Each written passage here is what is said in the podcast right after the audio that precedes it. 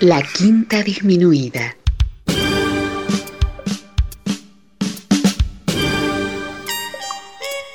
Jazz desde la ciudad más cercana al cielo.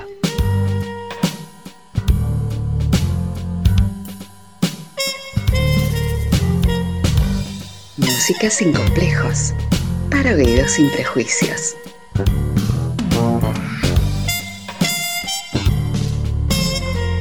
Una producción de Nicolás Peña.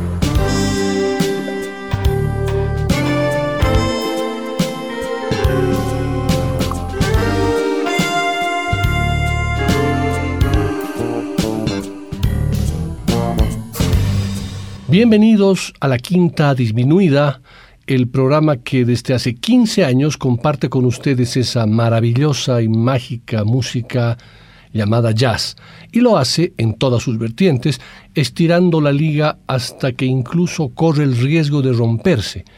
Y para evitar ello he bautizado algunos programas como No solo de jazz vive el hombre, en los cuales la temática podría ya estar fuera del jazz, pero con algunas pinceladas y aromas jazzeros. Este mes de julio es el mes aniversario de la Quinta Disminuida y como ya es una tradición, y ustedes ya lo saben, son los oyentes los que sugieren y seleccionan la música. Y hemos tenido dos programas con esta característica y la sesión de hoy será la tercera y la última en este formato, completando todas sus sugerencias. Muchas gracias por su compañía. Pónganse cómodos para disfrutar de este tercer programa de aniversario.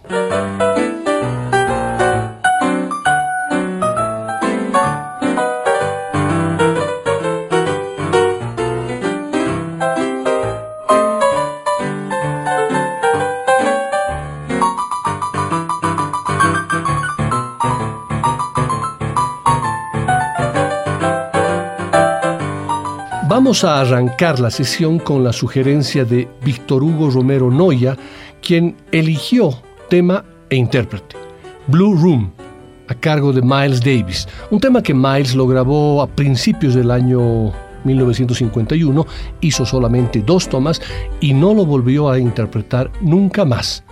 Blue Room es un tema compuesto por la dupla Rogers y Hart, Richard Rogers nació en 1902 en el seno de una próspera familia judía en Queens, en Nueva York.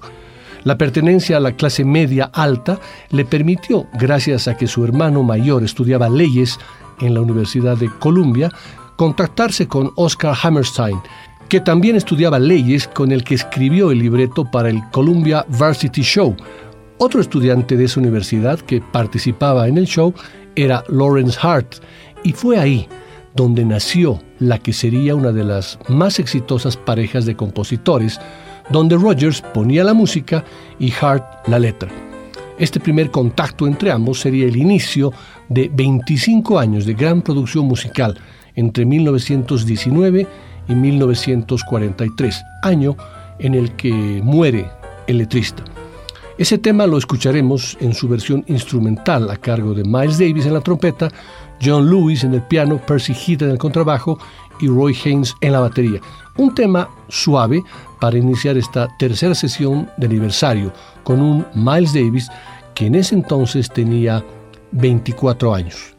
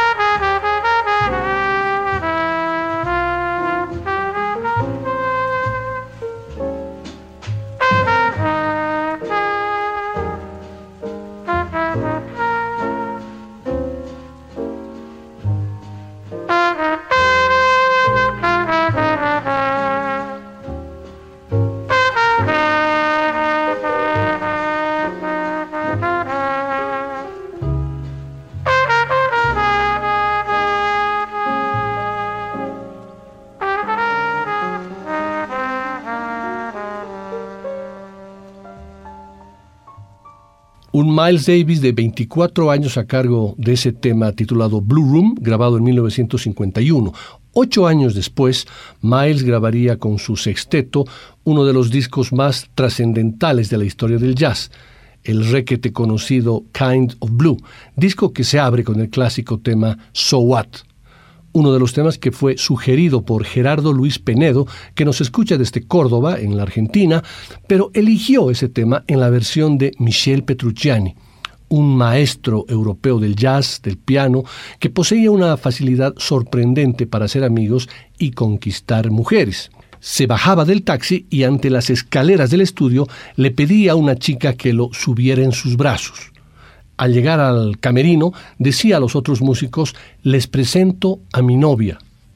Tocaba Bésame mucho o Leather Love, su impresionante balada, con cristalina lentitud, como si no quisiera terminar nunca, mientras que algunos de sus noviazgos y matrimonios fueron tan rápidos como sus escalas, quizá porque presentía que no iba a vivir mucho tiempo. Tuvo cuatro mujeres significativas en su vida, le gustaba la vida social y vivió de forma intensa, acelerada y a todo vapor. Se casó con la pianista clásica italiana Gilda Butà, pero solo duraron tres meses. La canadiense Marie-Laure Ropet se empeñó en tener un hijo suyo, Alexander, que heredó su baja estatura y su enfermedad, pero no su talento. En el documental sobre su vida filmado por Michelle Radford y estrenado en Cannes en el 2011, confesó que le temía a la muerte. Pero cuando se le preguntaba si ese miedo tenía relación, la posibilidad de sentir dolor antes de morir, él respondía que no, porque ya estaba acostumbrado a los terribles dolores que sufría por causa de la osteogénesis que padecía. Quienes tuvimos la suerte de verlo en vivo, nos poníamos nerviosos al verlo brincar sobre la banqueta para poder alcanzar las teclas más agudas del piano. Parecía un niño encaramado a un piano de juguete, pero bastaba cerrar los ojos y entonces la música lo inundaba todo. Aquí está el gigante del jazz, junto a Steve Gadd en la batería y Anthony Jackson en el bajo de seis cuerdas, en el tema sugerido por Gerardo Luis Penedo, So What.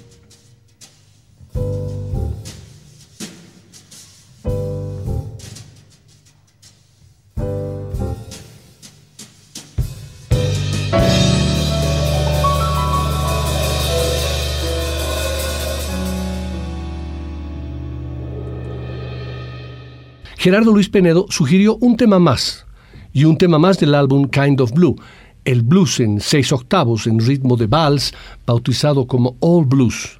Pero Gerardo no eligió ese tema tampoco por Jim Hall, ni por Chet Baker, ni por Ron Carter, Chick Corea o Stanley Jordan. Eligió la versión de Peter Frampton. Sí, no me equivoqué. Peter Frampton, el de Baby I Love You Way. Qué gran tema que es ese, ¿no?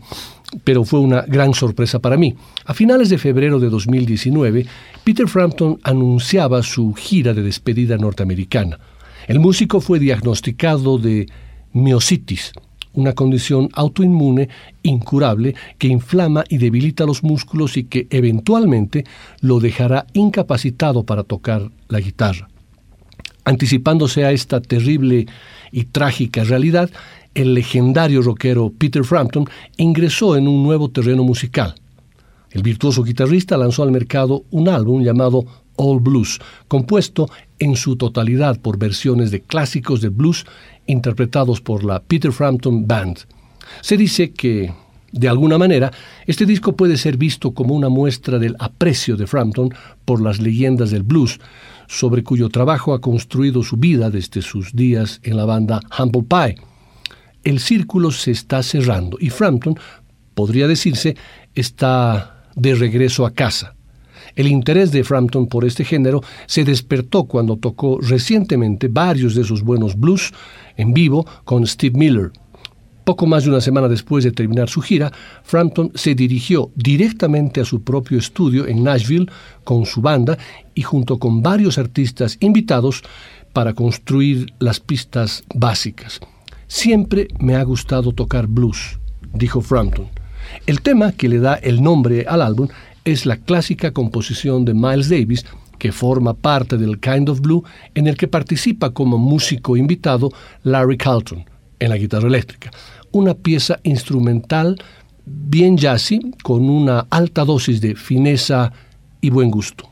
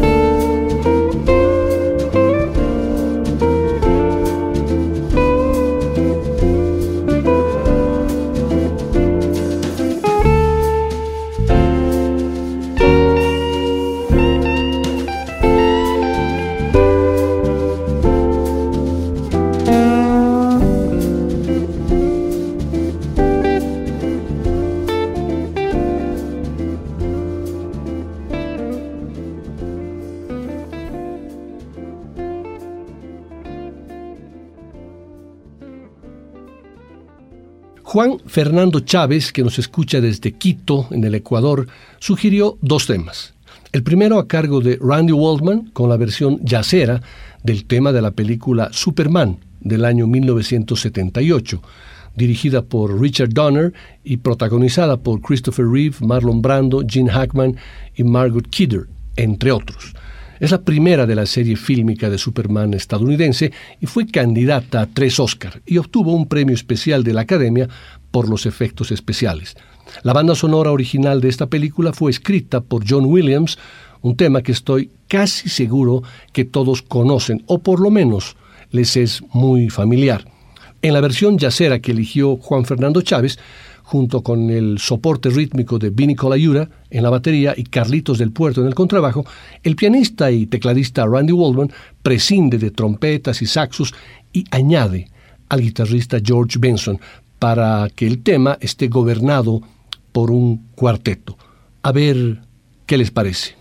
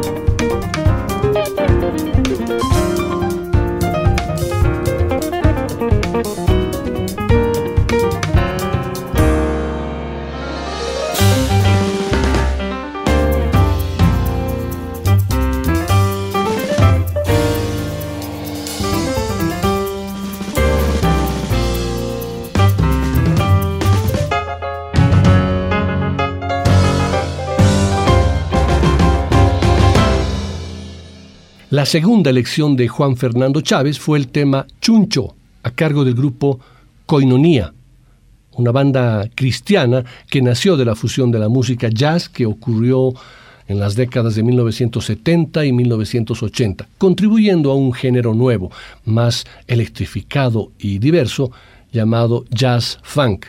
Aunque menos conocida en los Estados Unidos, Koinonia se estableció como una gran sensación en Escandinavia y Europa Occidental, presentándose ante multitudes con entradas agotadas entre 1982 y 1991 en Noruega, Dinamarca, Países Bajos, Suecia, Finlandia, Alemania, Suiza y Francia. Sus ritmos latinos y melodías alegres les dieron un sonido distintivo y culto.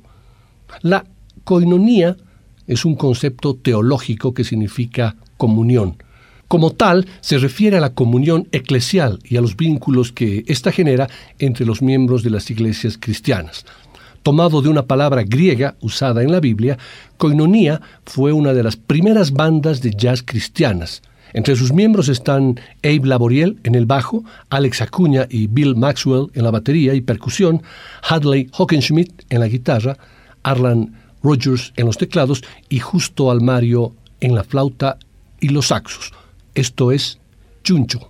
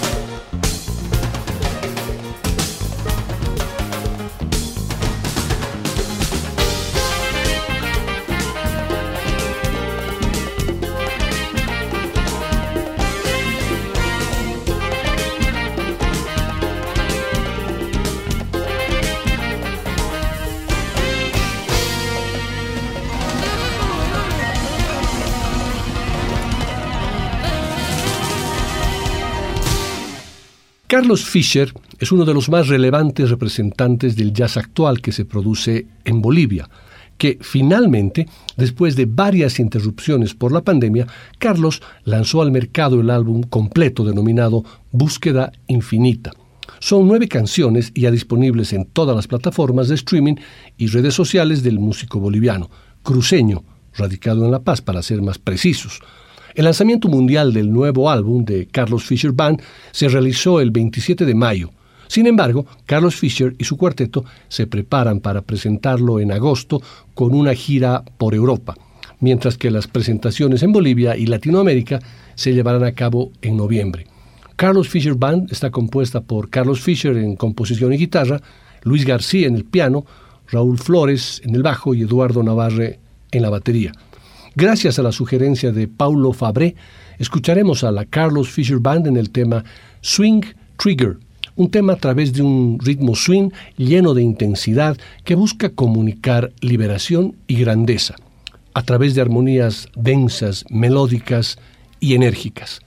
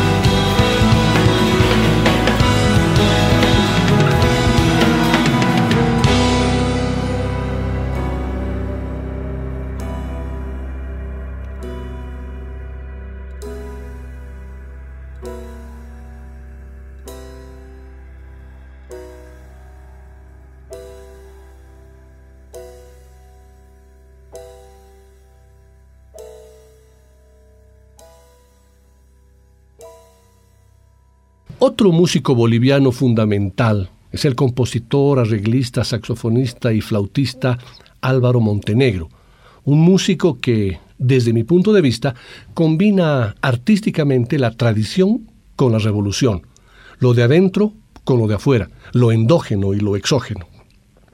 Un músico que utiliza las herramientas del jazz para hacernos conocer la riqueza de la música que está tan cerca nuestro, pero que a veces somos incapaces de oírla. Lucía Camerati tuvo el acierto de sugerir un tema de la vasta discografía de Álvaro Montenegro, en este caso de uno de sus proyectos musicales, bautizado como El Parafonista. Lucía pidió escuchar el tema El Pindongo, un hermoso tema que combina equilibradamente elementos de aquí y de allá. Nunca supe a qué hacía referencia el título, así que recurrí directamente a Álvaro, quien me escribió lo siguiente con relación al significado del título de ese tema, como también de su aroma musical. El pindongo es una comida, dice Álvaro, un tamal más precisamente, que se come en el norte de Nicaragua. Lleva carne y verduras, eso dice Álvaro, y se envuelve en hojas de plátano para conservarse. Después, dice, me enteré que en Argentina significa otra cosa. Pequé de ignorante, tiene un aire de morenada. Bueno, esa es la explicación de Álvaro Montenegro del título de ese tema. Claro, en la Argentina, coloquialmente, pindongo se refiere a una persona que lleva una vida irregular o inmoral.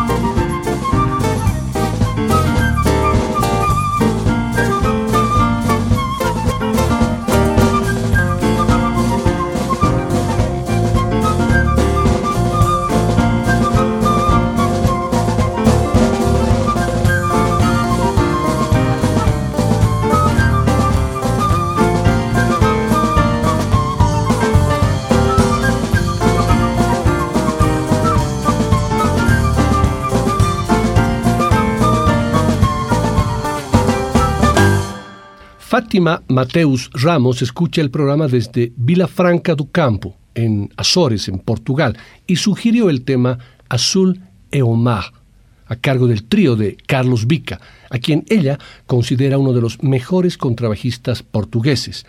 No lo había escuchado nunca, pero la sugerencia de Fátima me abrió el apetito musical y descubrí a un gran contrabajista que me enteré investigando, que estudió en la Academia dos Amadores de Música en Lisboa y en la Hochschule für Musik en Würzburg. Fue reconocido como músico del año en Portugal en los años 1998 y 2016. Por su álbum Materia Prima, lanzado en 2010, recibió al siguiente año el premio Carlos Paredes. Su trío, bautizado como Azul, está conformado eh, por Frank Mobus y Jim Black. Desde hace más de 20 años, Azul, de Carlos Vica, fascina a sus oyentes. Ha tocado en importantes festivales de jazz en Europa, Canadá y Asia, y aquí, en la Quinta Disminuida, lo escucharemos por primera vez en estos 15 años de Quintas Disminuidas, gracias a la excelente recomendación de Fátima Mateus Ramos. El tema tiene por título Azul e Omar.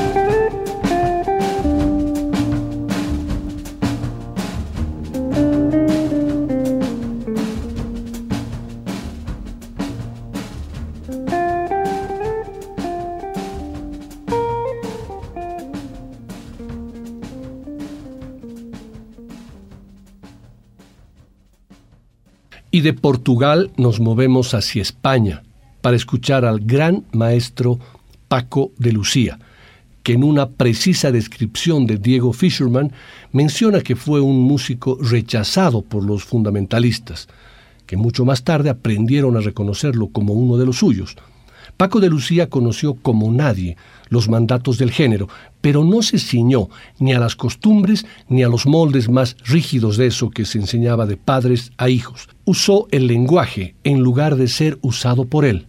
Fue más que un filologista, un creador revolucionó una música caracterizada por su lealtad a viejos arcanos, y esa libertad fue la que, paradójicamente, le dio nueva vida al flamenco. Y es que, más allá de las críticas de los puristas más cerriles, no hubo música en la que ese género pudiera sentirse más a gusto y más soberano que en la suya.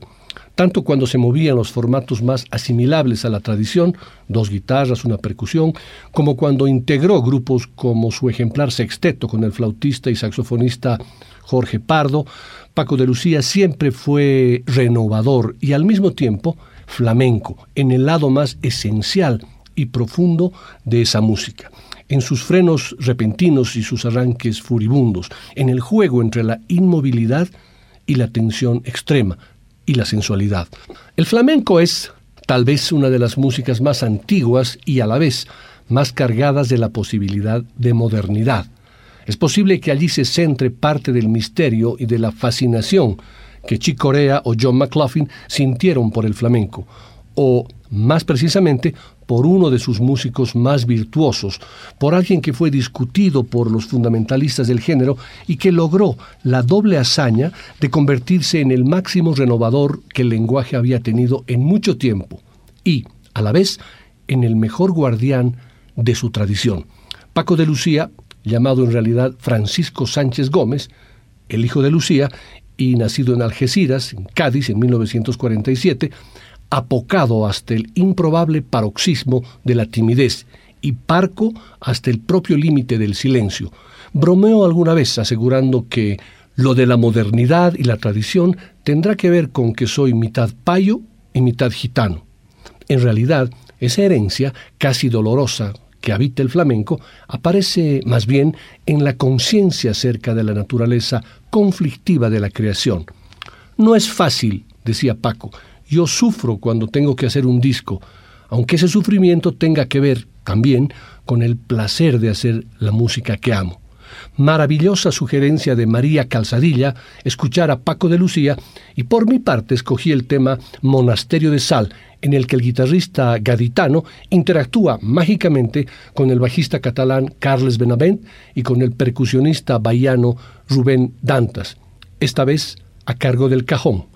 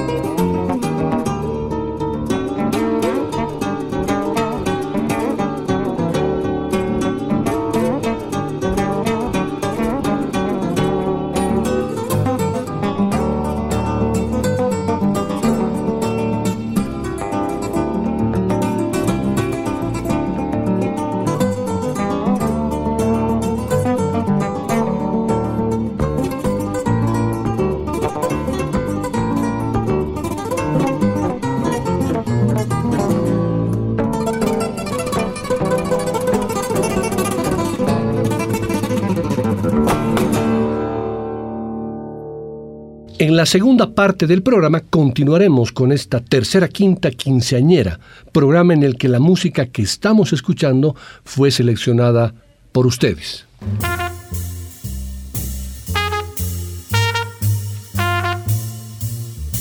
Después del corte, volverá el swing. De la quinta disminuida.